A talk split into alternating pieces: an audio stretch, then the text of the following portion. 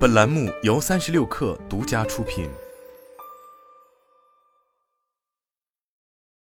本文来自三亿生活。不久前，Netflix 推出了含广告的新低价订阅服务 Basic with Ads，开启了奔赴盈利的新篇章。作为 Netflix 广告业务的合作伙伴，微软方面似乎也准备将 Netflix 的经验活学活用。日前有消息显示，微软最近在向玩家发出的一份调查报告中显示，其可能会推出价格更低的 XGP 订阅服务。在调查问卷中，微软方面询问玩家是否愿意以较低的价格支付 XGP 月费，具体为二点九九欧元每月，但代价是第一方游戏不会首发加入，而是可能会在上线后的六个月才能体验，同时还会出现广告的身影。作为对比，目前最低档 XGP 正常价格是十美元每每月。相比之下，廉价版 XGP 确实显得非常便宜。事实上，这并不是微软今年来首次在 XGP 上出招。此前，在十一月初，经过了一整个夏季的酝酿后，微软推出了 XGP 亲友会员计划。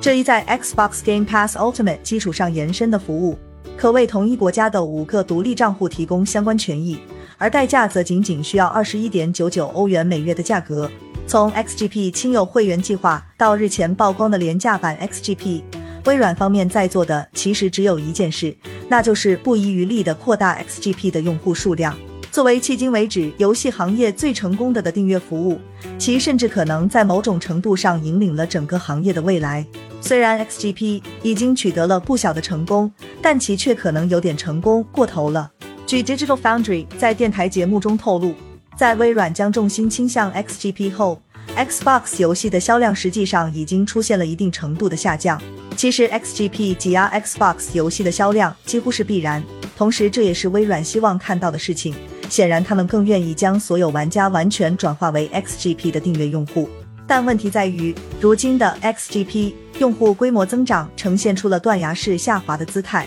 在此前公布的二零二三财年第一季度财报中显示，微软 Xbox 的内容与服务收入同比下跌百分之四。对此，微软 Xbox 业务负责人菲尔斯宾塞解释称，主要是因为在某种程度上，你已经接触到了所有想要订阅的主机用户。紧接着，在围绕收购动视暴雪产生的反垄断风波中，微软在本月初给英国监管机构的回应里透露了 XGP 的订阅用户数量，并表示其远低于预期。根据微软方面的说法，目前 XGP 的订阅量约为两千五百万，这与其所预测二零二二财年达到三千五百万的数字相比，低了百分之二十八。并且值得一提的是，微软在今年年初公布的 XGP 订阅用户数量就是两千五百万。如果他们在给英国监管机构的回应中给出的数据是最新的，那么也就意味着 XGP 在今年几乎没有增长。这也就难怪微软需要动视暴雪的《使命召唤》《魔兽世界》《暗黑破坏神》《守望先锋》等知名游戏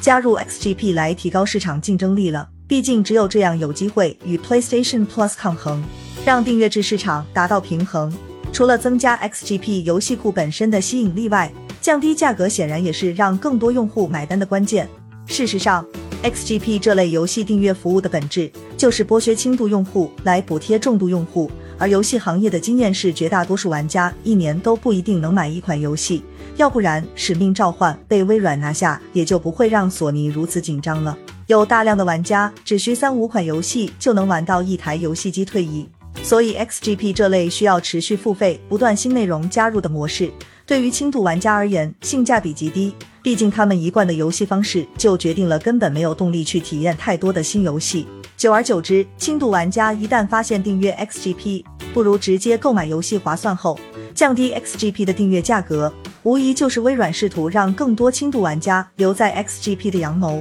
那么问题就来了，含广告的廉价版订阅会员在视频流媒体领域可行，在游戏市场能获得玩家的理解吗？其实，在游戏里出现广告是一件非常正常的事情，比如耐克、阿迪的身影就几乎在各类体育类游戏中随处可见。淘宝和京东也会在《和平精英》里打广告，将游戏内容与广告巧妙地结合在一起，这是游戏策划的本事，玩家也是可以理解的。但是在游戏里放广告，则是非常让玩家反感的一种操作。绝大多数游戏的特点就是持续性高，玩家获得的是一个持续时间里的娱乐体验。特别是诸如英雄联盟、CS:GO 等游戏，玩家想必会更加感同身受。如果是在对局正激烈时，妈妈突然喊你去吃饭，这感受必然会异常难受。大家不妨想想，如果团战正酣时，系统突然在屏幕上开始插播广告，这体验恐怕就只能用糟糕来形容了。视频流媒体平台已经证实，只有插入到视频播放期间的贴片广告才是最有效的。可视频能暂停，游戏往往是不能暂停的。尽管 Netflix 可以确保 Basic with Ads 的用户能够足额足量看到广告，但微软或许很难冒天下之大不韪，在游戏的过程中去强制加入广告。所以廉价版 XGP 的命门就出现在这里，因为微软可能无法有效地向玩家展示广告。再者说，廉价版 XGP 是缺乏第一方大作的，这也会使得其吸引力大幅降低。要知道，XGP 内容库的构成非常简单，是由微软第一方游戏加一线厂商的二三线 IP、一线 IP 的老作品加独立小品类游戏组成。这套组合就突出了性价比三个字。其中，第一方游戏在 XGP 里是负责当门面的。如果门面都没有了，玩家们还会买账吗？总的来说。Netflix 能在视频流媒体领域搞成含广告的低价付费订阅会员，并不代表着微软在游戏领域如法炮制就一定也能成功。